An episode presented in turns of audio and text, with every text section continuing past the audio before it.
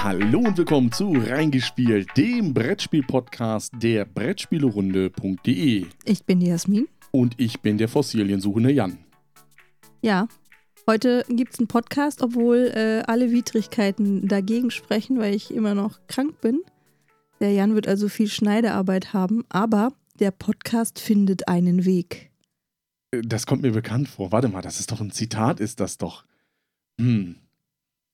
Ähm, aus dem Film ist das auf alle Fälle. Und das müsste ein Chaos-Mathematiker gesprochen haben. Das ist korrekt. Das müsste Ian Malcolm gewesen sein. Ja, im wunderschönen äh, Jurassic Park. Warte mal, ich habe ja gesagt, ich bin der Fossiliensuchende Jan und du machst jetzt dieses ähm, Zitat. Ja? Reden wir heute etwa über Dinosaurier? Ja, wir reden über Dinosaurier Brettspiele Beziehungsweise über zwei Dinosaurier-Brettspiele. oder auch mehr. Oder auch mehr. Oh, weißt du was, was ich noch nicht weiß? Vielleicht. Na, das ist ja gut. Also wir reden heute über ähm, Dinosaur Island und Dinogenics. Das sind die zwei großen Vertreter, würde ich erstmal sagen, die wir hier haben bei uns. Und dann, Dann das, reden wir noch über das Duellosaur Island, ein Zwei-Personen-Spiel. was aber auch im Dinosaur Und Island. noch eine kleine Überraschung. Oh, da bin ich ja gespannt. Aber ich habe auch Überraschungen. Ich habe mir hier ja hier so Facts für, also man soll ja heute auch was lernen, ne? So ist jetzt zum Beispiel ein Fact davon, da finde ich sehr schön, dass du dieses Zitat genommen hast. Wusstest du, dass in Jurassic Park insgesamt nur 15 Minuten lang Dinosaurier zu sehen waren und von diesen 15 Minuten nur 6 Minuten lang diese Dinosaurier im Computer entstanden sind? Also ich wusste, dass sie zum Beispiel für den T-Rex so eine lustige Puppe hatten, also für den Kopf, Ja. und der sich voll Wasser gesaugt hat, was ein echtes Problem war. Ja, sie hatten nicht nur ein andere, sie hatten nicht nur dieses große Problem, sie hatten auch noch das Problem, noch ein lustiger Fun Fact, dass Steven Spielberg für die Velociraptoren, die es da gab, die waren ja ungefähr so zwei Meter, zwei Meter zehn. Das ist einfach zu groß für einen Velociraptor. Also die gab es nicht. Die haben gesagt, die sind eigentlich alle kleiner. Und komischerweise, zur gleichen Zeit, wo er den Film gedreht hat, haben die in, ich glaube, China oder in der Mongolei einen Velociraptor gefunden, der eben 2,10 Meter groß war und den haben sie Steven Spielberg Velociraptor genannt, Das ist toll. damit das passt. Aber ähm, ging es dir auch so, ähm, als ich, also ich habe den im Kino gesehen und ich war richtig hin und weg. Also das war ein richtiges Erlebnis, dieser Film, den im Kino zu sehen. Ähm, ich war nicht ganz so hin und weg, weil ich zuerst das Buch gelesen habe. Aber ich war vom Buch war ich ganz Ich habe das fasziniert. Buch erst danach gelesen. ich habe zuerst das Buch Das gelesen. Buch ist übrigens von Michael Crichton und ich mag den Autor sehr, auch wenn er mittlerweile äh, verstorben ist. Ja, der hat mich, dieses Buch hat mich auf Michael Crichton überhaupt gebracht. Aber lass uns nicht über Michael Crichton reden. Wir gehen ähm, in das erste Spiel hinein. Das ist Dinosaur Island. Wusstest du, dass Dinosaur Island auch der äh, Titel von zwei Filmen ist? Der erste ist aus dem Jahr 1994 und ähm, er hat ein Cover von einem meiner Lieblingskünstler oder früher war es einer meiner Lieblingskünstler von Vallejo. Boris Vallejo. Boris Vallejo, genau. Und nicht die Farben, sondern der Künstler. ähm, wobei äh, der, der Haupt, ähm, also der Hauptgesichtspunkt des Films lag auf leicht bekleideten Frauen und Dinosauriern. Leicht bekleidete Frauen gibt es jetzt bei Dinosaur Island nicht. Was ist denn der Aber- zweite Film? Der heißt auch Dinosaur Island, kam nur später raus, ist ein Remake. Von dem gleichen Dinosaur Island. Ja, also ich meine, die Dinosaurier-Inselfilme gibt es ja genug. Mm, Die meisten sind nicht so gut. Ja, sie sind Deswegen äh, ist zwar äh, Dinosaur Island, ähm, teilt sich zwar den Namen mit diesem Film, aber thematisch sind wir dann doch bei Jurassic Park. Genau, sogar vom, ähm, ich würde mal sagen, äh, Zeitalter her. Äh, also nicht Zeitalter im Sinne von Dinosaurier-Zeitalter, sondern wann dieses Dinosaur Island eigentlich starten soll. Weil äh, Jurassic Park war ja 1993, 94 in der Ecke. Und das sieht man dem Spiel auch an, dass es in dieser Zeit spielen soll.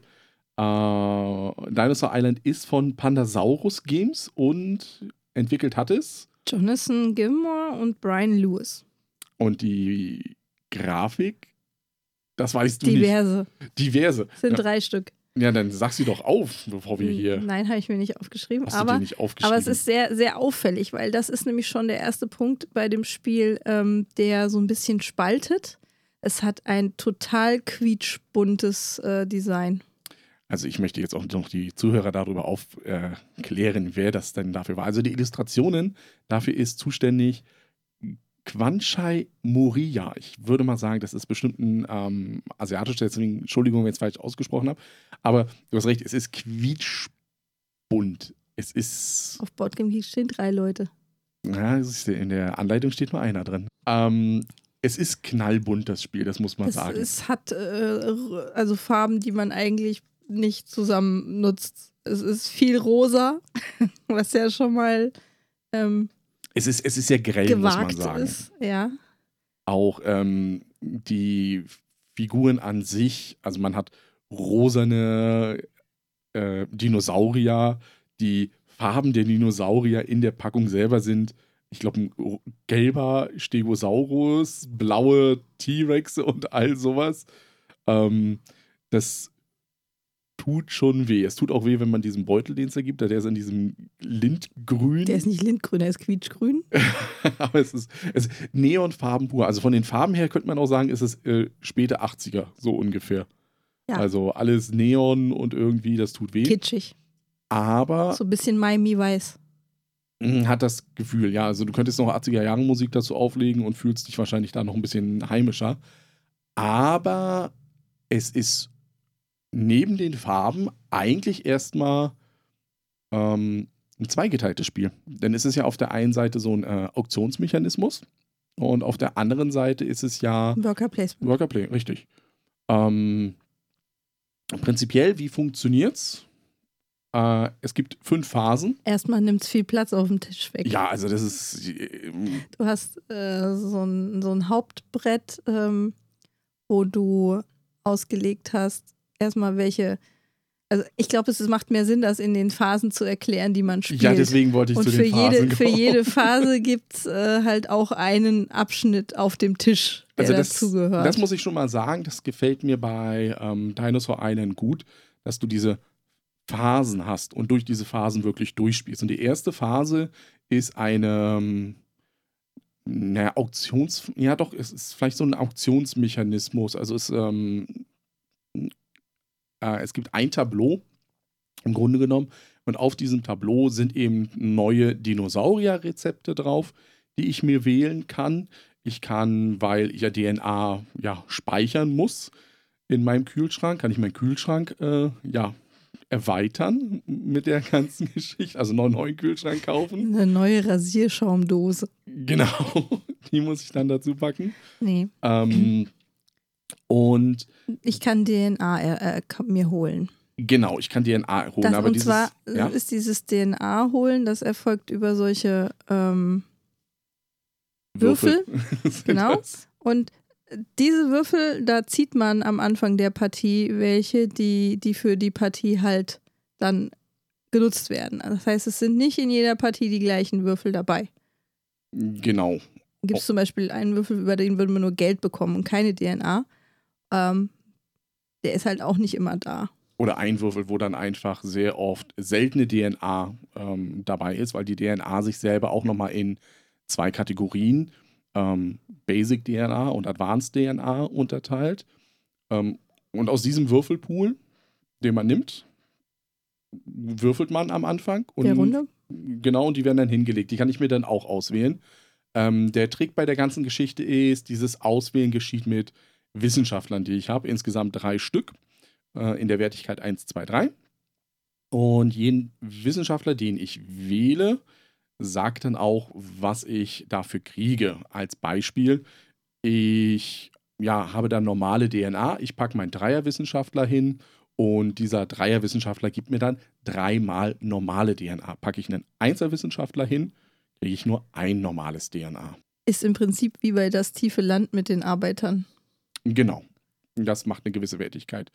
Ähm, und die, dann gibt es da auch Dinosaurier in der Phase, auf die man, also Rezepte für Dinosaurier sozusagen, auf die man bieten kann. Plus wobei, gleich ein fertiges Gehege. Wobei die ähm, geben vor, welchen Wissenschaftler ich da mindestens hinsetzen muss. Also so friedliche Pflanzenfresser, da brauche ich nur einen einer Wissenschaftler. Äh, die gefährliche mittleren oder die, die kleinen äh, Die kleinen. Die kleinen Fleischfresser, da brauche ich einen Zweier und für die ganz gefährlichen brauche ich halt einen Dreier, Die sind Dreier-Wissenschaftler. halt besonders schwierig zusammenzubauen. Aber ich sehe auch natürlich auf jedem Dinosaurier, das ist auch wieder, jeder Dinosaurier braucht eine bestimmte Kombination an DNA, um ihn zu bauen. Wenn ich das Rezept kaufe, muss ich das halt auf meine Insel packen. Wobei Dinosaurier immer zwei Felder wegnehmen. Ich habe insgesamt 13 Felder zur Verfügung. Und Attraktionen, die man in einem nächsteren, äh, nächsterem, in einem nächsten Schritt dann äh, kaufen kann, die nehmen dann nur eine Feld weg. Aber ich muss da natürlich haushalten und ich muss auch gucken, wenn ich diesen Dinosaurier nehme, kriege ich auch die DNA dafür ran. Weil das ist ja durchaus ein wichtiger Fakt. Ja, man sollte da gut, gut planen, welche DNA man nimmt, welche Dino-Rezepte man sich holt. Ähm, das ist durchaus nicht äh, trivial. Weil man kann äh, eigentlich sagen, je gefährlicher der Dinosaurier, desto teurer ist er einfach. Ja, die brauchen dann halt auch mehr von dieser Advanced DNA. Und das ist aber die erste Runde, also die macht man dann äh, Erste reihum. Phase. Erst, äh, Entschuldigung, genau, erste Phase. Die macht man dann reihum. Also jeder setzt einen Wissenschaftler, dann ist der nächste dran und so weiter und so fort, bis alle Wissenschaftler gesetzt wurden. Man muss aber nicht. Man kann sich die auch aufsparen für die äh, spätere Worker Placement Phase. Genau, dass sie die Toiletten sauber machen oder sowas in der Richtung. Das ist durchaus möglich. Man kann in diesem Spiel keine Toiletten sauber machen. Man kann aber eine Toilette bauen. Ähm, dann gibt es die Phase 2. Die besteht im Grunde genommen aus, ja, auch wieder einem Auswahlmechanismus. Man, man kauft da auch ähm, Verbesserungen wieder für den Park. Und zwar gibt es da vier Reihen an möglichen äh, kaufbaren Dingen.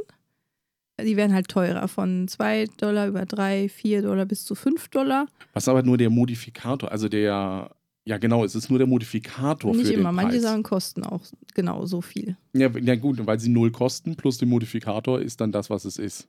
Womit, damit kann ich zum Beispiel äh, mir neue Plätze für meine äh, für mein Worker Placement Teil kaufen, die dann Sachen können, die man vorher halt nicht kannte oder andere äh, Einsatzfelder verbessern, die man vorher schon hatte.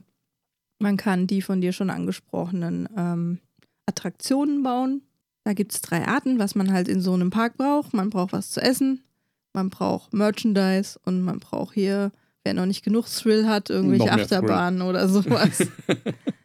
Und es gibt ähm, dann Mitarbeiter, die man sich holen kann, die dann auch nochmal einen Bonus bringen. zwar Wobei, liegt- ja, Und zwar liegt in jeder von dieser Reihen, also in 2 Dollar liegt von jeder Art eins aus, in der 3 Dollar Reihe liegt von jeder Art eins aus und so weiter. Und die werden dann einfach teuer. Also es kann ja durchaus sein, dass in der 5-Dollar-Reihe eine Achterbahn ist, die 9 Dollar kostet. Und jetzt nochmal der Modifikator dazu, 5 Dollar dazu. Das heißt, sie kostet mich schon 14 Dollar. Das muss die auch erstmal wieder reinspielen. Da die An dann Geld. aber immer am Ende der Runde, die, die 2-Dollar-Reihe wird dann immer abgeräumt und dann wird aufgerutscht, kann man natürlich darauf spekulieren, dass die günstiger wird. Wenn man drankommt rechtzeitig. Ja. Äh, Was ganz wichtig ist, ist natürlich, dass es in dieser Reihe auch die Spezialisten gibt. Und diese Die Spezialisten. Angestellten, die ich erwähnt habe. Genau. Ähm, die- Im Englischen heißen sie halt äh, Specialist. Keine Ahnung, wie sie dann im Deutschen heißen. Aber die bringen mir dann halt. Oh, du hast erwähnt, wie sie dann im Deutschen heißen. Ja, dazu kommen wir später noch dran. ähm, die bringen mir dann aber auch mehr Arbeiter im Grunde genommen zur Verfügung. können dir neue Arbeiter Können. bringen. Also es ist dann alle. immer direkt abgebildet. Äh, zwischen ein und zwei Arbeiter gibt es dann nochmal drauf, die ich dann in der Oder nächsten null. Phase Oder null. oder null. Aber das sind dann, die haben dann andere äh, wichtige Sachen einfach, die mir beim Parkmanagement helfen, also mehr Hotelgäste bringen oder mehr Geld. In Phase 3 kann ich diese Worker dann einsetzen, um eben meine Aktionen durchzuführen. Und Dinosaur Island hat es dann hier recht geschickt gemacht, dass das, was man aus Standard-Euro-Games kennt, eben diese Worker-Placement-Phase, die eigentlich ja Multiplayer-solitär ist, auch wirklich gemacht hat. Jeder kann das für sich alleine machen, da muss man nicht auf irgendjemanden warten, weil die. Aktionen durch mein Tableau bestimmt Ja, werden es findet nur auf deinem eigenen Tableau statt. und nicht durch andere Aktionen. Also ich kann da auch keinen anderen Spieler blockieren in dieser Phase, wie man es äh, sonst vielleicht davon Was kann ich ist. denn da machen? Ich kann ähm, neue Dinosaurier zusammenbauen, die ich dann in meinen Park setze. Indem ich DNA auch ausgebe, die ich dafür brauche. Genau. Wobei ich aber auch Platz haben muss in meinem Park. Denn wenn ich keinen Platz in meinem Park habe für einen Dinosaurier, kann ich keinen bauen. Gott sei Dank kann ich in dieser Phase aber auch Platz schaffen, indem ich das Gehege einfach vergrößere, um da noch einen Dinosaurier reinzubringen. Wobei das Gehege vergrößern immer so ist, dass ich die ähm, Anzahl der Dinosaurier, die ich in einem Gehege habe, die zu einer Spezies gehören, einfach nur vergrößere. Das heißt, in den, wenn ich ein Rezept für einen Stegosaurier habe, dann kann ich nur die Kapazität erhöhen und nicht noch eine andere Spezies da reinsetzen. Wusstest du übrigens, dass Stegosaurier ähm, das kleinste Gehirn hatten? Ja, weil die haben einen winzigen Kopf. Ja, groß wie, groß wie ein Transporter und ein Gehirn groß wie eine Walnuss. Wieder was gelernt. Nee, wusste ich schon. Ah, wusstest du schon. Okay. Ähm, aber das kann ich dann in dieser Phase machen. Ich kann Geld besorgen oder eben von diesen Upgrades, die ich in der Phase 2 gekauft habe, die mir dann ähm, bestimmte Boni geben, zum Beispiel das Sicherheitslevel, wofür, wozu wir noch gleich kommen. Den kannst du auch normal erhöhen. erhöhen. Hm, ja, aber durch das diese. ist das gleiche, wo du dein Gehege baust. Ja, aber was, äh, worauf ich hinaus wollte, ist, dass die Upgrades ja wirklich dir einen spieltechnischen Vorteil geben. Du brauchst weniger Worker dafür oder kriegst mehr raus. Genau. Für einen Worker. Ähm, Beispiel ist zum Beispiel, was wir hatten, die ähm, Erschaffung eines neuen Dinosauriers. Der kostet mich für den ersten Dinosaurier ein Worker und in der Grundversion für den zweiten Dinosaurier zwei Worker, die ich da einsetzen muss. Habe ich jetzt das Upgrade, kann ich für jeweils einen Worker, also ich kann da auch dann bis zu maximal drei Worker einsetzen, aber drei Dinosaurier sozusagen rausholen. Vorausgesetzt, du hast die DNA. DNA äh, rumschieben kann man da übrigens auch. Mm, genau, äh, da gibt es aber nur bestimmte Konversationsraten, ja. aber das Konversationsraten willst du mit der DNA reden? Umtausch. Umtauschraten. Umtauschschema. Ja, das ist ja nicht unsere Aufgabe, das muss ja dann Feuerland äh, genauer also definieren. Genau, genau, klar, in, äh, man kann eben irgendwie eine blaue und eine lila Basis-DNA nur in eine bestimmte Advanced umtauschen. Es gibt eben drei Basis und drei Advanced DNAs und es ist genau aufgeführt, welche Basis du in welche ähm, Advanced umwandeln kannst. Das Witzige an der Phase ist, dass wenn ich einen neuen Dinosaurier baue, er mein Excitement-Level erhöht. Das ist das U und das A. Genau, das ist das U und das A, aber gleichzeitig erhöht er auch mein Bedrohungslevel. Also jeder neue T-Rex, den ich baue, der ist auch äh, ein Unsicherheitsfaktor für meinen Park.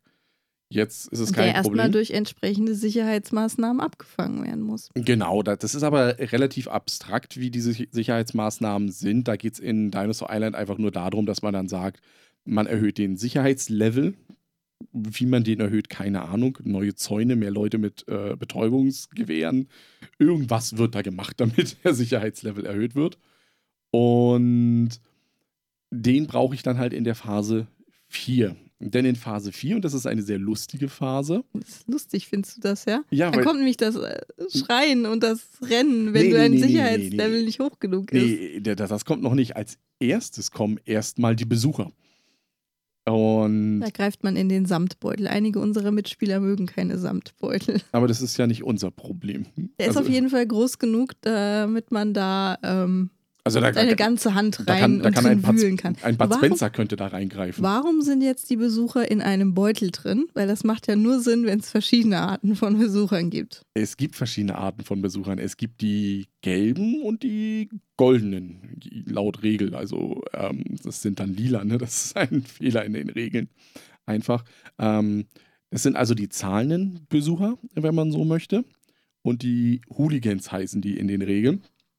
Und jetzt greift man in diesen Beutel hinein und zieht so viele Besucher raus, wie mein Excitement-Level ist. Das heißt, ich will natürlich mehr ähm, Dinos haben, höheres Excitement, um einfach mehr Besucher rauszuziehen. Denn jeder Besucher, den ich potenziell auf meine Insel hole, bringt mir erstmal Kohle, Geld, was ich dann in der nächsten Runde wieder brauche. Das Problem sind halt jetzt diese zweifarbigen, also unterschiedlich farbigen Besucher, die einen geben mir Geld, die anderen geben mir gar kein Geld und die sind sogar noch so böse, dass die sich noch vordrängeln und meine Attraktionen blockieren. Die wollen halt überall die Ersten sein, die Hooligans. So ist das halt. Ja, drängeln sich vor, stellen sich dann in erster Reihe bei meinem T-Rex-Gehege an und gucken meinem T-Rex zu. Ja. Und, und sobald der dann vielleicht ausbricht, Dann sind die schneller weg, als du gucken kannst. Dann werden nämlich die zahlenden Besucher gefressen, die dir Ja, weil- sonst Siegpunkte gebracht weil, weil die hätten. zahlenden Besucher, die haben ja die Taschen voll mit Münzen, die können ja nicht so schnell laufen, weil die ja so viel Geld haben wie die, Die sind, die sind dann eher wie der Anwalt, der auf dem Klo sitzt. Genau, genau. Ähm, jedenfalls, wir haben es ja schon äh, gesagt, äh, in dieser Phase, es wird aufgefüllt, man verteilt die Besucher in seinen Park. Man kriegt für jeden Besucher, den man aus dem Beutel zieht, solange es ein zahlender Besucher ist, kriegt man Einkommen. Aber Siegpunkte kriegt man in dieser Runde nur für die Besucher, die man eben wirklich auch einem Gehege zuordnen konnte. Und wenn es dann dumm läuft und man zieht fünf Hooligans und man hat insgesamt sechs Plätze zu verteilen. Ja, dann muss ich erst die Hooligans auf diese sechs Plätze verteilen und einzahlenden Besucher und kriegt dann natürlich weniger Siegpunkte raus. Das ist doof.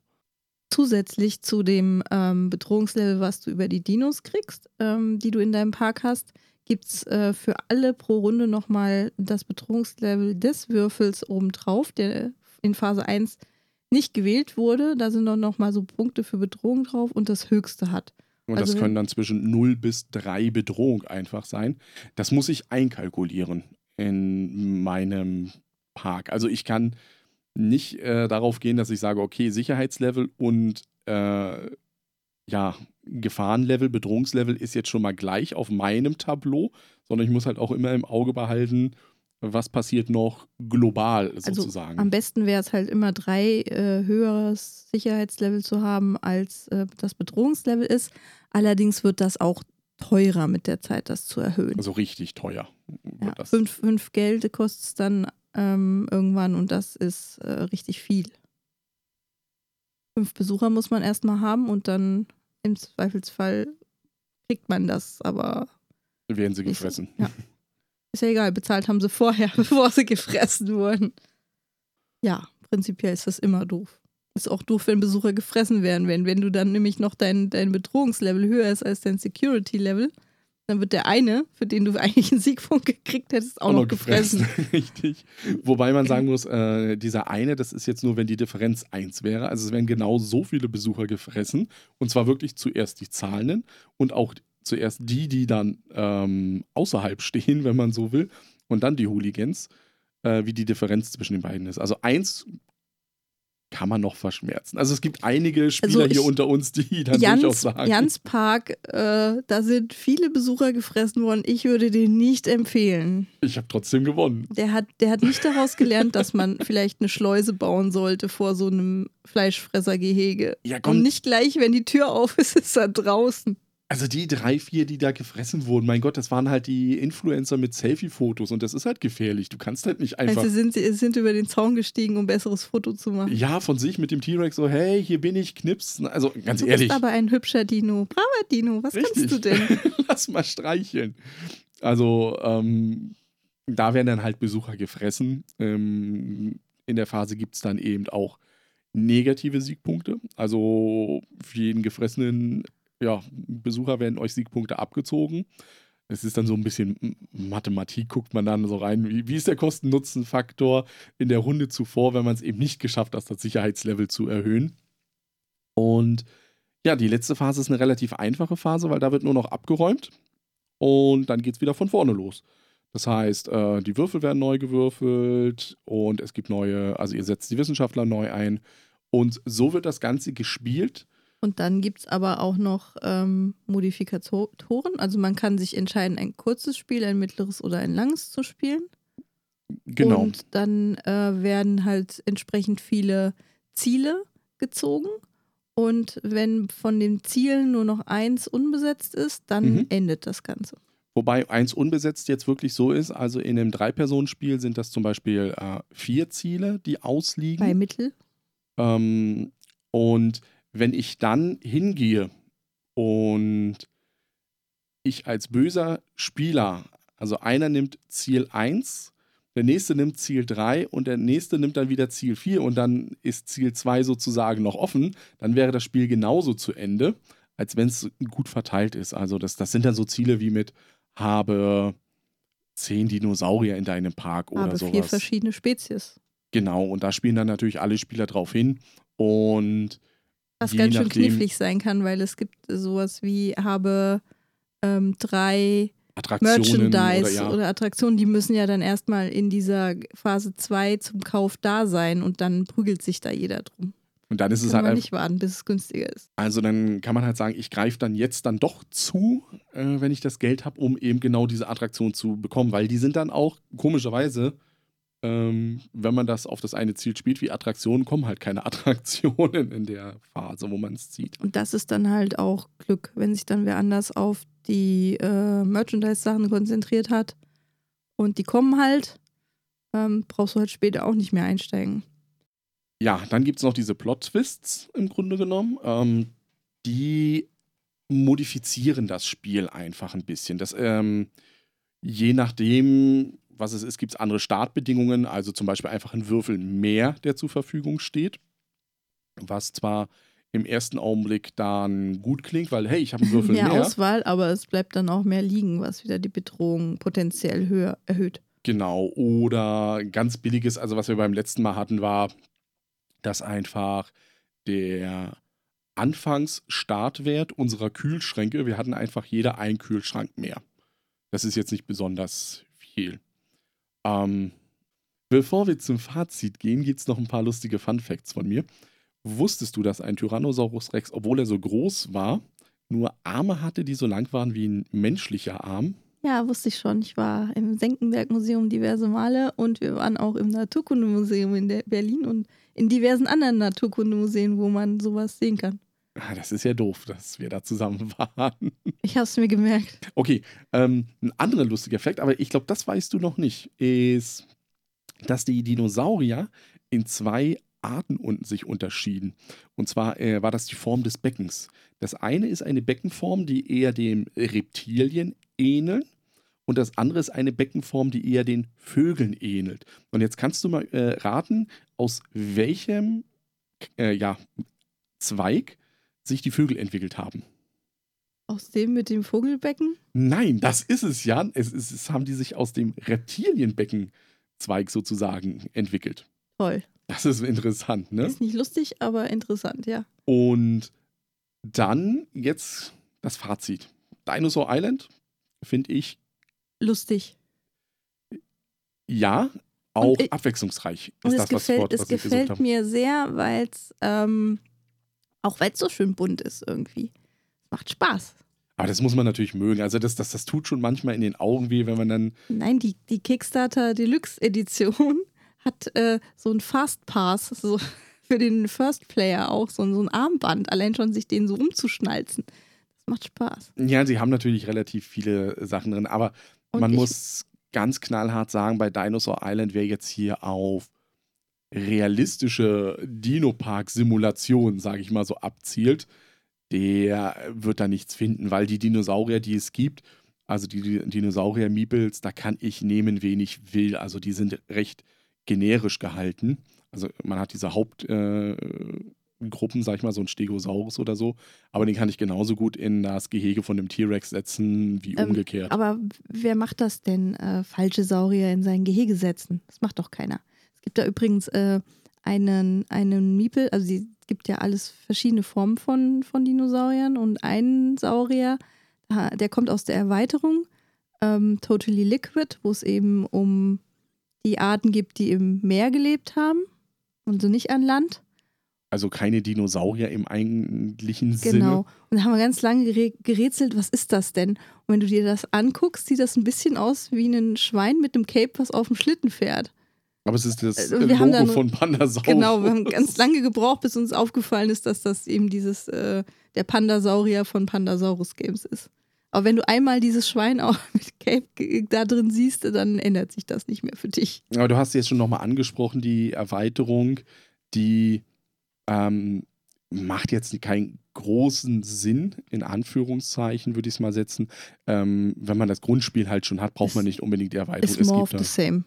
Genau, es gibt halt einfach mehr Dinosaurier, es gibt mehr Meeressaurier in dem, also überhaupt, dass die reinkommen, aber die Spielmechanik ist die gleiche, es gibt mehr Spezialisten, es gibt mehr Würfel, Es gibt einfach mehr von allem, plus nochmal ein paar kleine Erweiterungen, ein paar Module, wo das Spiel aber auch nicht mehr anders ist im Grunde. Also ich finde es schön abwechslungsreich. Ähm, wenn du aber abgehangen wirst, ist es schwierig wieder aufzuholen.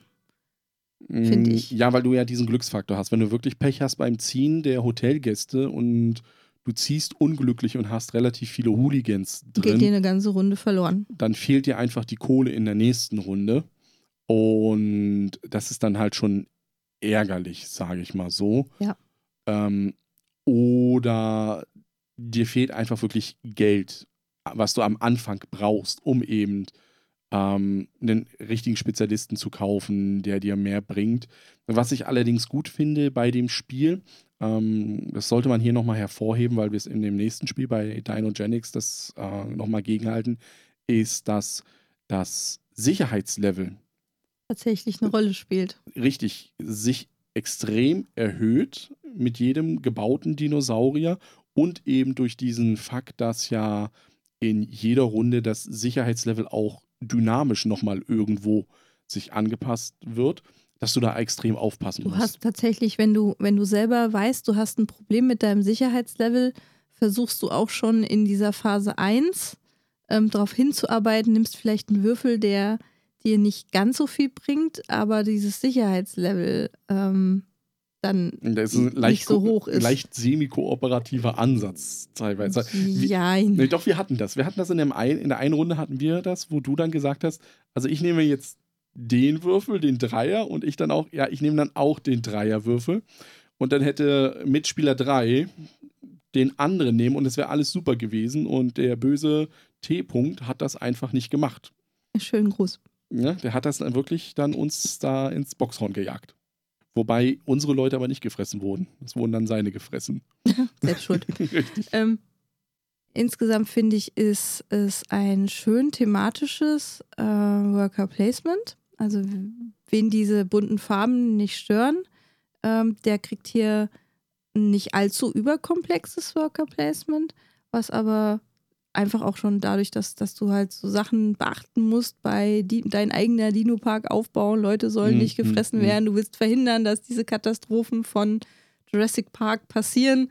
So ein bisschen. Also ich finde, das ist, kommt schon gut rüber. Ja, und selbst wenn sie passieren, sind sie jetzt nicht so kritisch, sage ich mal du. so. Ähm, was mir auch noch gefällt an der ganzen Geschichte ist auch der Aufbau des Spiels. Also, dass du wirklich durch den Aufbau des Spiels diese Phase 1, Phase 2, Phase 3, Phase 4 und so weiter und so fort, ähm, spielt es sich auch relativ flüssig, weil dieses Aussuchen geht ratzfatz, also in 1 und 2 Reihe um, das geht eigentlich ratzfatz, weil meistens ist es auch dann so in Phase 2, wenn man nicht was kaufen kann, dann passt man und kriegt einfach Geld dafür. In Phase 3 spielt ja jeder für sich. Einzig die Phase 4 ist ähm, für Neulinge ein bisschen mit Downtime verbunden, weil ja dieses Reingreifen in den Beutel ist und das geht halt in Startspielerreihenfolge. Um, da kann man halt nicht gleichzeitig machen. Dieses Einsetzen geht Das wiederum aber, gleichzeitig. Das ist aber durchaus äh, auch nicht trivial. Das ist auch ganz spannend, weil wenn du jetzt einen dabei hast, der hat einen äh, Assistenten oder einen Spezialisten, der ihm dabei hilft, Hooligans wieder in den Beutel reinzuwerfen. Und du bist als letzter dran mit ziehen und die erste hat dann keine Hooligans, der zweite hat keine Hooligans gezogen. Das heißt, da sind dann naturgemäß nicht mehr viele zahlende Gäste Ja. drin und viele Hooligans denken so, oh scheiße. Kannst aber auch Glück haben. Also, äh, das ist halt das Lustige dabei, dass der, ähm, dass du auch am Ende noch, obwohl da eigentlich viele drin sein müssten, keinen einzigen rausziehst oder sowas. Das ist halt ähm, recht witzig. Also, es macht, das, das Spiel an sich nimmt sich auch nicht allzu ernst. Ja. Muss man auch sehen. Ja. Also, das macht es eben, glaube ich, lustig.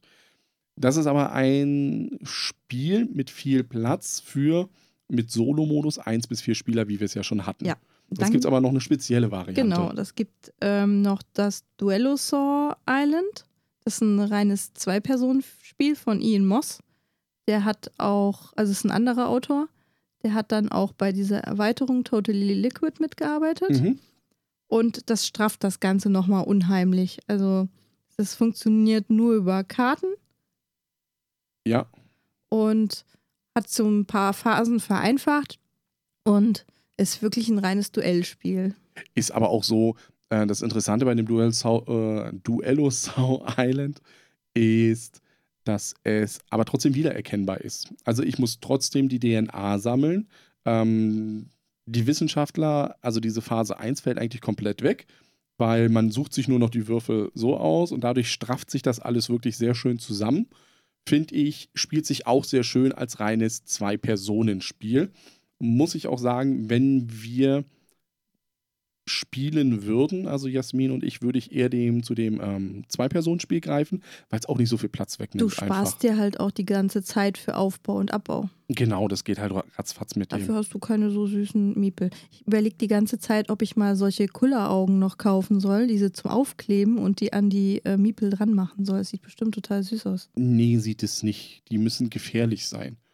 Die sehen jetzt Zeh- schon pink. Zähne mal. Also so, die sind jetzt schon pink und sind keine Gefahr wirklich. So Ähm, viel zu Dinosaur Es Island. gibt noch eine Ja. Meldung, die du jetzt noch nicht erwähnt hast. Was habe ich denn nicht erwähnt? Ähm, Ach so, ja, natürlich. Dinosaur Island Neu. auf Deutsch wird bei Feuerland Spiele erscheinen. Im September 2019 ähm, soll Also es erscheinen. Äh, Rechtzeitig jetzt, zu Spiel. Ja, rechtzeitig zu spielen, denke ich mal. Also ich, ich so wie sich's anhört, will man mh, bei Feuerland diesmal es nicht so machen, dass man Spiele mit dem Flugzeug zu Spiel einfliegen muss, um sie da dann zu verkaufen. Doch teuer. Ähm, es wird aber, soweit ich es gehe, erstmal nur das Grundspiel wird erstmal nur veröffentlicht. Ja. Aber wie gesagt, das reicht vollkommen aus. Das andere ist dann einfach nur mehr. Ich bin mal gespannt, äh, wie gut das ankommt. Weil auf dem deutschen Markt diese bunte, grelle Grafik, es ist kein Mittelalter. Das könnte schon zu Wir- Verwirrungen führen. Wir haben es ja schon. Ja, leider, bei uns wird Feuerland da nichts machen. Aber äh, wenn ihr euch dafür interessiert, bis zum 19. April könnt ihr noch, der Link ist unten in der Beschreibung von dem Podcast, äh, die Vorbestellung bei Feuerland abgeben. Das Spiel kostet, glaube ich, 69 Euro oder sowas. Äh, wenn ihr euch dafür interessiert. Oder ansonsten warten, bis es dann regulär im Handel dann September, Oktober vorhanden ist. Es gab übrigens, also es war ja mal ein Kickstarter, und gerade letztens, eine Kampagne, wo man ähm, diese rosa Miepel durch passende Holzmiepel ersetzen konnte. Aber das war absolut überteuert und ich fand nicht notwendig. Du hast mir verboten, das zu machen. Ja, das, das waren ja auch 50 Dollar oder 60 Dollar. Das war viel zu viel. Nur für Miepel. Ja, also dafür, dass diese Miepel ja nichts machen, sondern es sind ja nur Zählsteinchen im Grunde genommen dafür, wie viel Wie viel du in Dinos du im deinem Gehege hast. Park hast, ähm, bringt das nichts. Das war's zu äh, Dinosaur Island. Kommen wir zu Dinogenics, dem anderen Spiel, was. Gleiches ähm, Thema. Ganz andere Aufmachung. Überhaupt nicht bunt. Nee, sehr dunkle Töne. Sehr nee, realistisch. Äh, ja, ich weiß nicht, wie es. Äh, dunkle. Also- Wenn äh, von der Stimmung her, so wie die T-Rex-Szene bei Nacht mit Regen. genau. Das ist so, so schon mal das Cover. Aber es ist, äh, auch da haben wir eine Insel. Ist übrigens ein neueres Spiel, ist, schon, ist von diesem Jahr erst. Ja, und du möchtest Und- vielleicht auch bestimmt gleich noch sagen, von wem das ist. Dinosaur Island an- war von 2017 schon und Dinogenics ist dieses Jahr, also 2019, rausgekommen und ist von Richard Keen und bei Ninth Haven Games rausgekommen und ist auch für ein bis fünf Spieler. Ist äh, ungefähr von der Komplexität ähnlich. Ja. Und war auch ein Kickstarter. Wobei man aber hier schon sagen kann, da wird's im Moment gibt's keine deutsche Version, weil ein deutsches Regelheft sowieso schon beilag. Ja. Wobei man sagen muss, dass die Komponenten oder andersherum, es gibt eigentlich nur ein deutsches Regelheft. Die Komponenten selber sind alle englischsprachig. Ja. Und das müsste man halt im Vorfeld wissen. Und ja, ob es dann, dann direkt deutsche Komponenten irgendwann geben wird, das weiß man nicht. Was mache ich bei Dinogenics? Bei Dinogenics ist es knallhart so, ähm, das ist Worker Placement pur. Ja, ich habe einen zentralen Spielplan, ähm, auf dem ich meine Arbeiter einsetzen kann. Und ähm, schön reihum immer jeder ein. Und bis alle aufgebraucht sind. und mache dann die Aktion, wo ich es hingestellt habe. Zusätzlich zu, also dieser zentrale Spielplan ist das Festland und jeder hat dann nochmal ein eigenes Tableau, was dann seine eigene Dino-Park-Insel ist. Wobei auf diesem Festland die Firma Dinogenics halt sitzt und ich da dann halt verschiedene Sachen mache. Ähm, neben dem Worker Placement ist es auch noch ein Set Collection, äh, den ich auf meiner Hand habe, denn eine Aktion ist zum Beispiel DNA bekommen.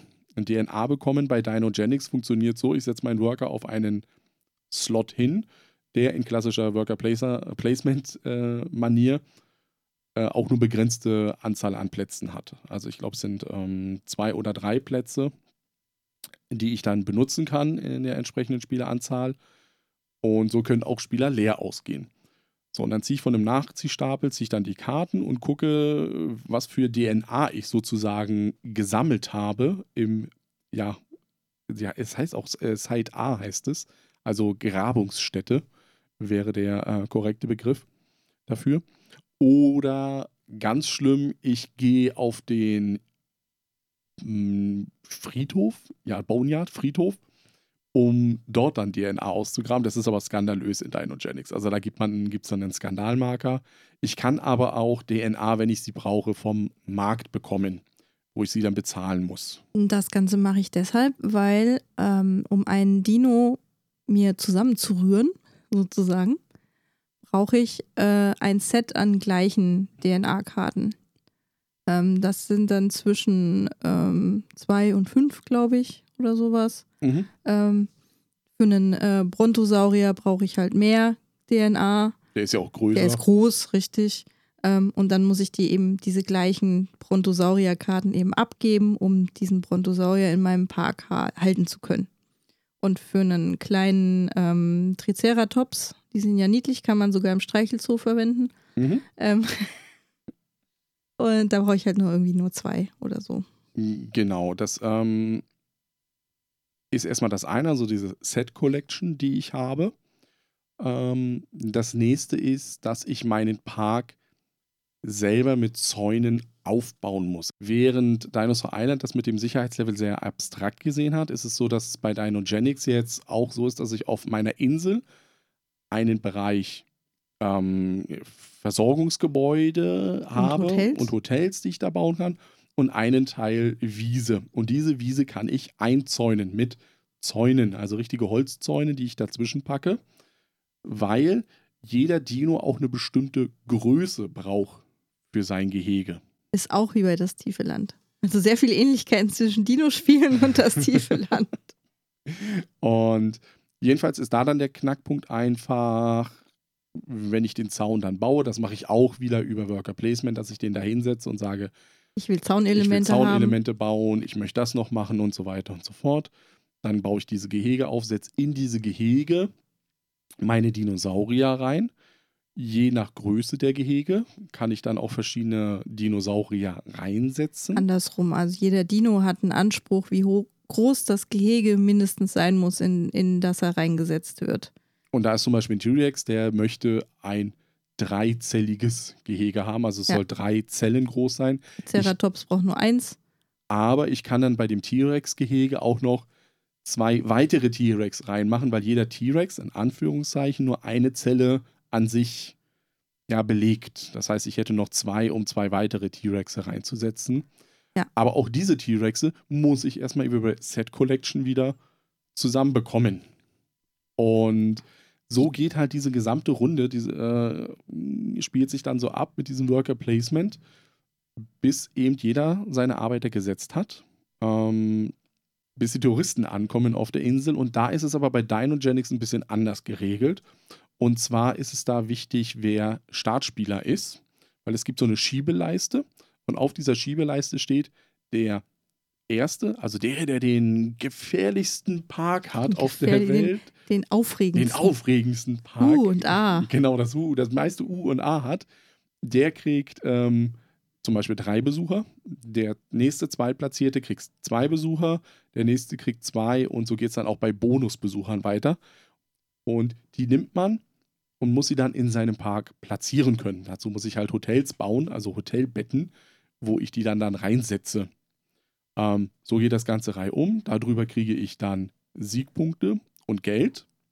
Und auch wie bei Dinosaur Island kommt es nach dieser Platzierphase im Grunde genommen dazu, dass ähm, die Dinosaurier ausbrechen könnten. Dann wird erstmal überprüft, wie sind denn die Lebensbedingungen deiner Dinosaurier. Hast du dich darum gekümmert, dass das Gehege groß genug ist, in dem sie sind? Hast du dich darum gekümmert, dass nicht zwei verschiedene Dinosaurierarten im selben Gehege sind? Weil ähm, das geht nicht gut, bis auf den Ankylosaurier, den darfst du. Mit einer mit, weil der kann Spezies. sich selber Genau. verteidigen. Äh, und der Brontosaurier zum Beispiel, der braucht überhaupt kein Gehege. Und äh, das muss halt, die Lebensbedingungen müssen halt stimmen. Und du musst deine äh, Fleischfresser, musst du gefüttert haben. Weil wenn die nicht gefressen haben, sind die auch sehr unzufrieden. Dann sind die stinkig. Ja, das ist ganz süß, weil ähm, dieses, dieses Futter für deine äh, Fleischfresser äh, sind kleine Ziegen. Also auch sehr an Ziegenmiepel sind das Ziegenmiepel, dann, ja, an Jurassic Park angelehnt. Ähm, Also, also nichts für hier irgendwie ähm, für Veganer oder die sowas nicht unterstützen wollen. oder Tierfreunde. Das Tierfreunde, ist, also hier wird werden knallhart Ziegen gefressen. Wenn Ähm, Ziegen nicht gefressen werden, werden Besucher gefressen. Genau, das, das kommt als also dann wird überprüft, stimmen die Lebensbedingungen und wenn das nicht stimmt, werden sogenannte, also für jeden Dinosaurier, wo das nicht stimmt, werden solche äh, Rampage-Würfel, also äh, Krawallwürfel, mh, geworfen. Und je nachdem, was dieser Würfel halt bringt als Ergebnis, Werden Strukturen beschädigt oder Leute gefressen? Das wiederum kann passieren, dass wenn eine Struktur beschädigt wird, ein T-Rex zum Beispiel in das Gehege von einem anderen Dino reinläuft und der ist dann auch wieder unzufrieden und dann wird auch wieder gewürfelt. Also da kann es wirklich zu einem Domino-Effekt führen, ähm, der einem den ganzen Park vernichten kann, wenn man möchte oder wenn es dumm läuft. Ja, ist uns das schon mal passiert? Nein. Ähm, jetzt muss man dazu noch sagen, diese Überprüfung auf Bedrohung passiert jetzt nicht nur in dieser äh, Besucherphase, sondern das passiert auch schon, wenn ich einen Dinosaurier in sein Gehege setze, was zu klein ist. Also im schlimmsten Fall kann es passieren, dass ähm, diese Bedrohungswürfel zweimal pro Runde geworfen werden und dadurch steigt natürlich die Wahrscheinlichkeit, dass da ähm, mein Park demoliert wird. Und gerade bei so einem T-Rex zum Beispiel, da werfe ich mit zwei Würfeln statt einem Würfel. Also da ist die Wahrscheinlichkeit recht groß, dass da was ist.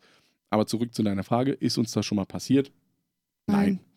Weil Es ist absolut berechenbar. Also es ist ja nichts Unberechenbares dabei.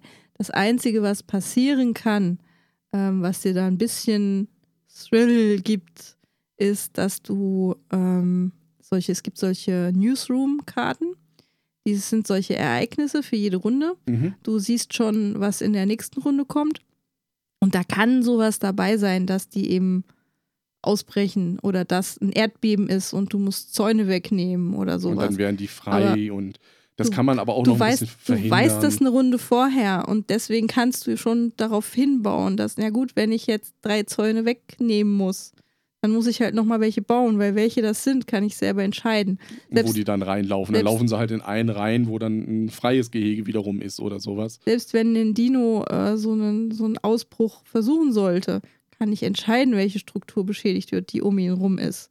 Das heißt, dann kann ich auch schon so bauen, dass meinetwegen eine Sicherheitszone irgendwo dazwischen ist und ich das ohne Probleme wegnehmen kann. Also das ist der einzige Fakt, wo das reinhaut. Also im gezielten, und so ist es uns entgangen. Der Designer hat das zwar auf Boardgame Geek ein bisschen anders beschrieben, wenn man auf hohe Punkte gehen möchte, dann spielt man halt ein bisschen so, aber ähm, ganz ehrlich, das, die, die Wahrscheinlichkeit ist halt viel zu hoch, dass wenn ein Dinosaurier halt ausbricht, er dir mehr kaputt macht, als er dir nachher dann Punkte bringt, weil hier ist noch ein Unterschied zu Dinosaur Island. Bei Dinogenics ist nach jeder Runde kommt so eine Punkteabrechnung zusammen, also ein richtiger dicker Haufen an Punkte, der dann kommt.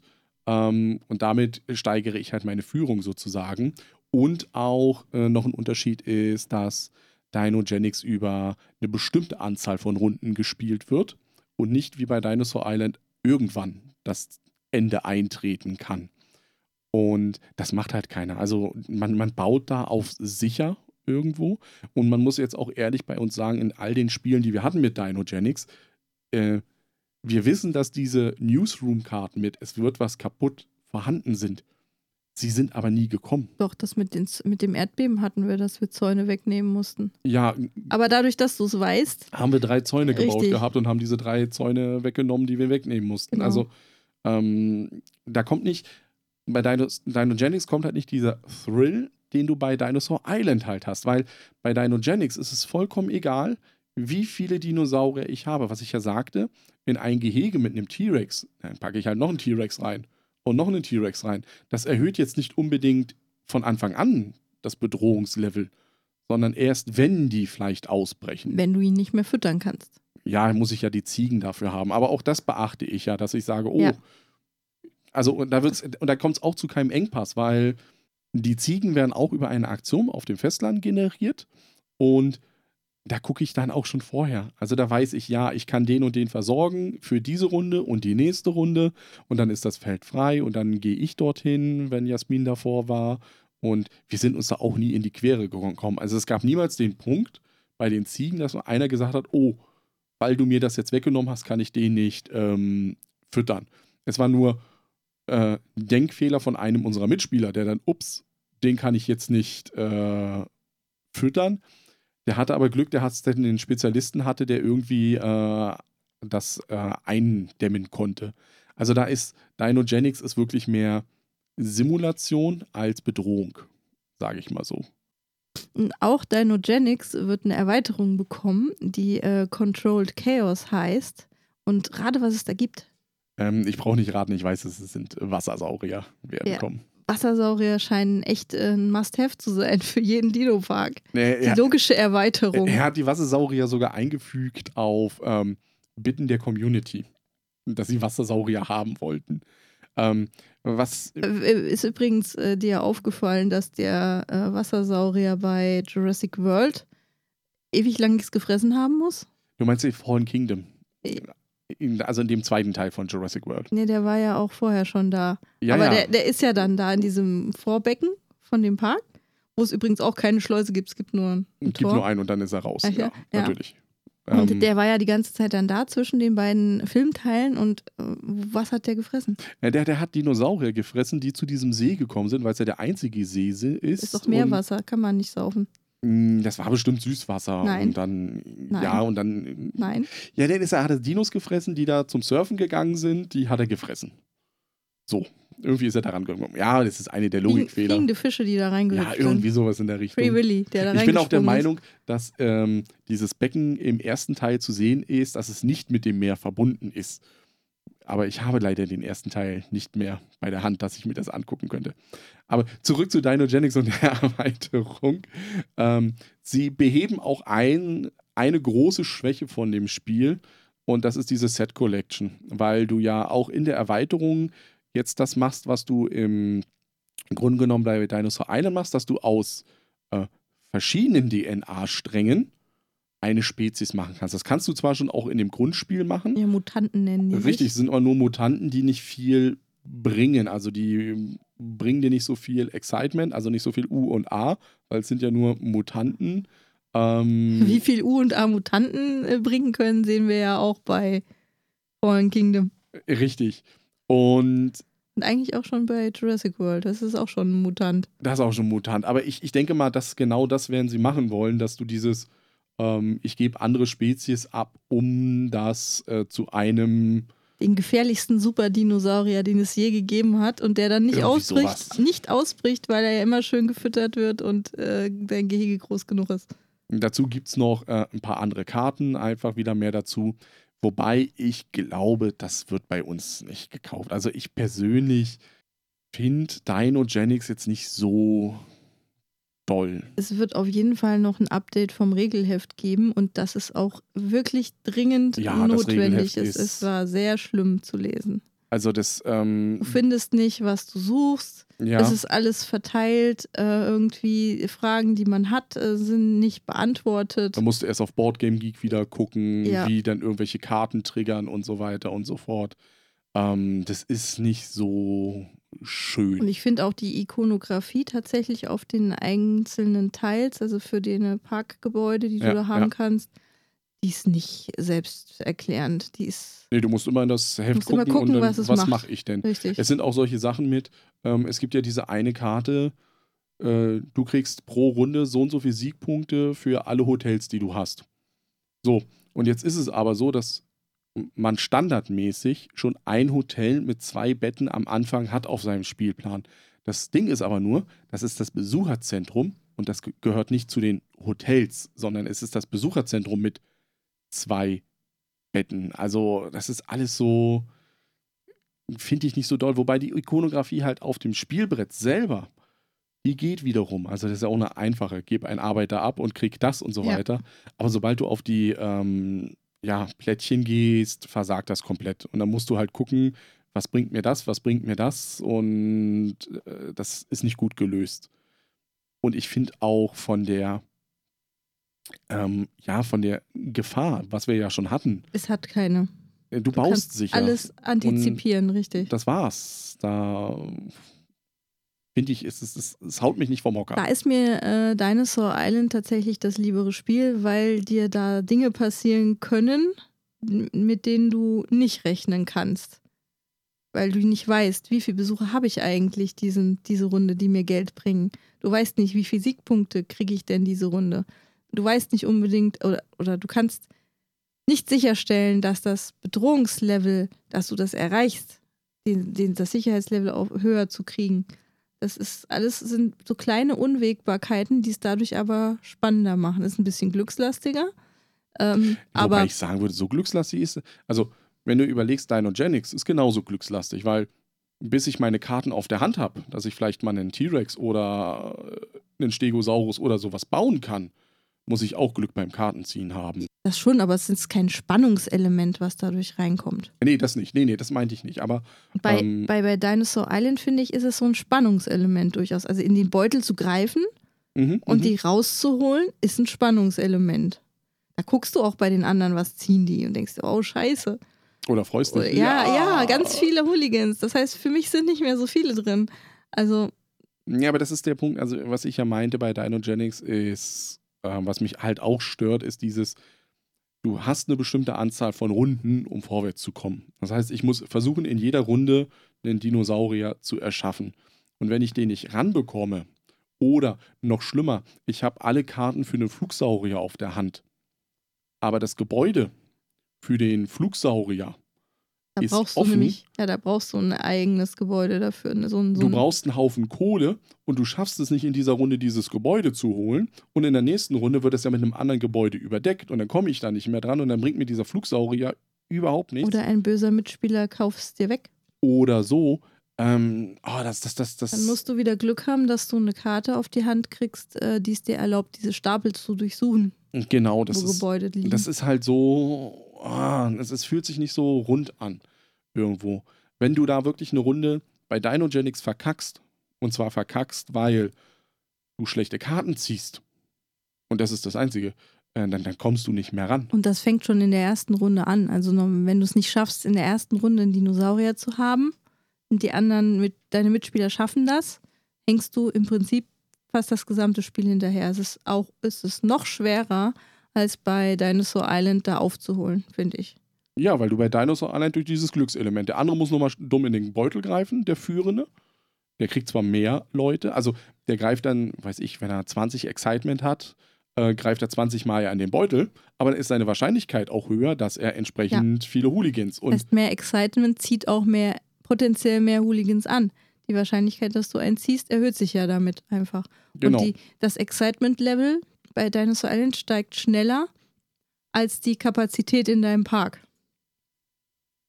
Und da ist es mir dann halt einfach, also da ist mir das Dinosaur Island einfach lieber als das Dinogenics, muss ich. Das Dinogenics fühlt sich halt ähm, ja kalt an, muss man so sagen. Also wirklich mich, mechanisch, mechanisch ist das Wort. Also Worker Placement, zack, zack, zack, setzen und dann sicher baue ich meinen Park hoch. Da machen es die Zäune und die Holzmiepel in entsprechender Form nicht wett. Nee, überhaupt Thematisch. nicht. Und du spielst auch nicht. Also ich würde maximal darauf spielen, auf unsicher, wenn ich vielleicht sehe, dass ich keine Chance mehr habe zu gewinnen, weil es gibt ja auch noch Endsiegbedingungen. Und dann würde ich vielleicht in der letzten Runde sagen, so, und jetzt hole ich mir den und den Dino rein, pack den rein und würfle das Ganze halt aus und hoffe, dass der nichts kaputt macht oder sowas. Das wäre der einzige Augenblick, wo ich mir überlegen würde, das zu machen. Ansonsten spiele ich sowas von auf sicher, weil wir hatten es ja in der letzten Partie, wo unser Mitspieler T. -Punkt, äh, also der durfte alle Dinosaurier-Spiele auch mit uns spielen, ähm, das genauso durchgerechnet hat. Er hat gesagt, dieser eine Dino, den er da reinsetzt, der würde ihm drei Siegpunkte bringen, wenn er ihn gefährlich reinsetzt, aber die Wahrscheinlichkeit, dass der ihn Siegpunkte kostet, weil er irgendwas kaputt macht und damit äh, Besucher frisst und Gebäude kaputt macht, ist höher. Also lohnt es sich für ihn nicht für nur drei Siegpunkte auf gefährlich zu spielen. Also, hm, ist jetzt nicht so dolle gewesen. Aber du wolltest jetzt noch, äh, du hast ja noch ein Überraschungsspiel jetzt irgendwo Ja. in der Hinterhand. Ein Spiel, was ich häufiger gespielt habe als diese beiden Spiele. Und zwar ist das äh, Jurassic Snack von Bruno Catalla. Das haben wir letztes Jahr für unsere kleine Tochter von der Spiel mitgebracht. Ja, Also, also ein Kinderspiel. Und das ist ganz süß, weil da hast du kleine Dino-Brontosaurier-Miepel, die auf einem ra- gerastertem Spielfeld, was so ein bisschen modular, also die Form, in dem du dieses äh, Spielfeld auslegst, ähm, ist so ein bisschen variabel. Und dann liegen da verdeckte Plättchen drauf und deine Brontosaurier, immer wenn du dran bist, können ähm, zwei mal fressen, also gehen dann in gerader Linie müssen die dann laufen, bis sie entweder auf eine Kante vom Spielfeld oder auf so ein Plättchen treffen. da ist die Welt noch eine Scheibe. Ja.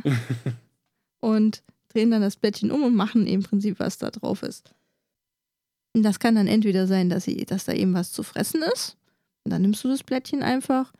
Oder dass du einen neuen Dinosaurier ausbrüten kannst. Dann setzt du einen neuen Dinosaurier ein. Es hat nämlich so große Plastik ähm, Nee, die Miniaturen. sind fast so groß wie Schleichfiguren. Ja, ähm, die von, sind voll niedlich. In Blau und Gelb gibt es die.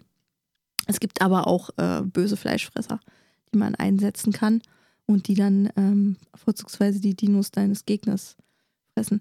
Das sind, ist ein reines Zwei-Personen-Spiel auch. Und die Kleine liebt das abgöttisch. Ja, ja. ich hätte es noch als anderes, ich äh, hatte ich jetzt kurz erwartet, dass du Evolution ansprichst, weil es ja auch in dieses. Das sind keine Dinos. Mm, Auf den Bildern von wow. Evolution sind äh, fast nur äh, Säugetiere abgebildet. Ja, aber man könnte sich mit viel Fantasie das ja auch als Dinosaurier spielen.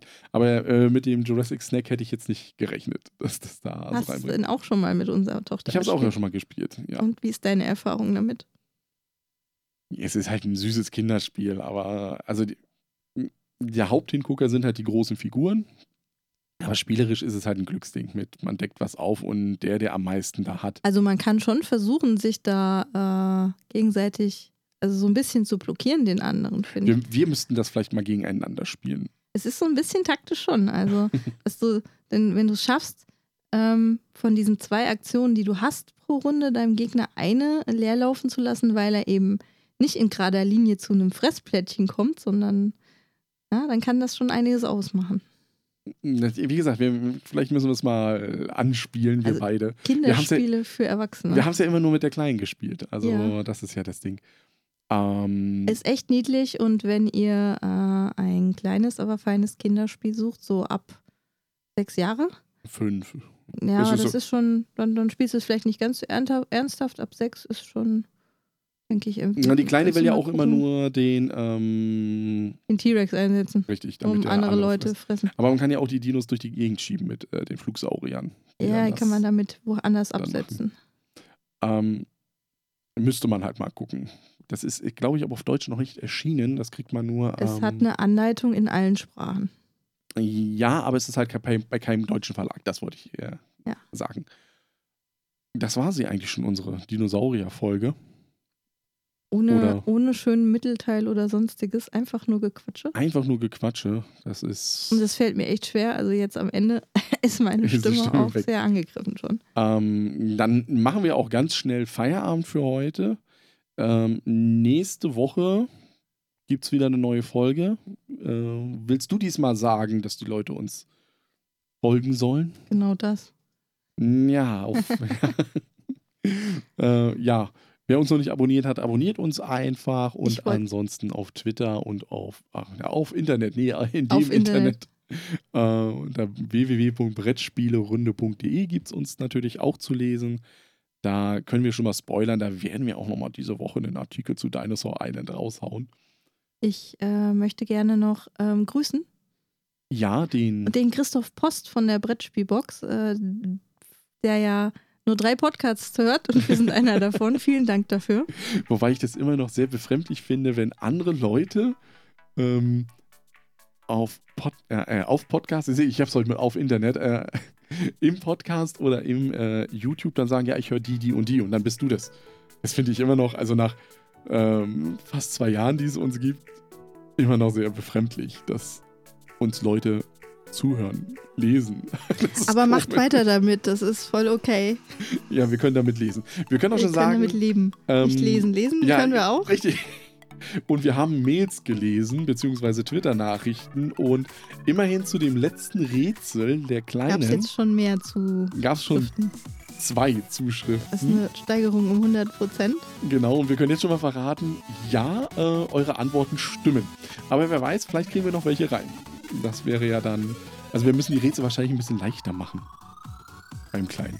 Also vielleicht beim nächsten Der, Mal. äh, der Nico von äh, den Brettagucken hat gemeint, wir sollen nicht so viele exotische Kickstarter-Spiele nehmen. Das würde die Wahrscheinlichkeit erhöhen, dass sie gelöst werden. Wir könnten jetzt auch einfach sagen, das nächste Mal nehmen wir dann halt einfach einen Kingdom Builder oder sowas. Und jeder, der das jetzt hier gehört hat, der weiß, ah, haha, ich hab's jetzt auch gelöst.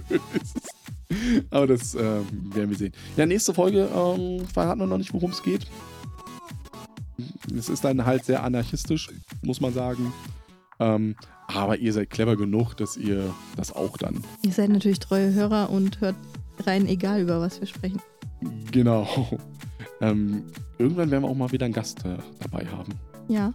Aber bis dahin sagen wir Tschüss. Jasmin. Und der Jan. Ciao. Ciao.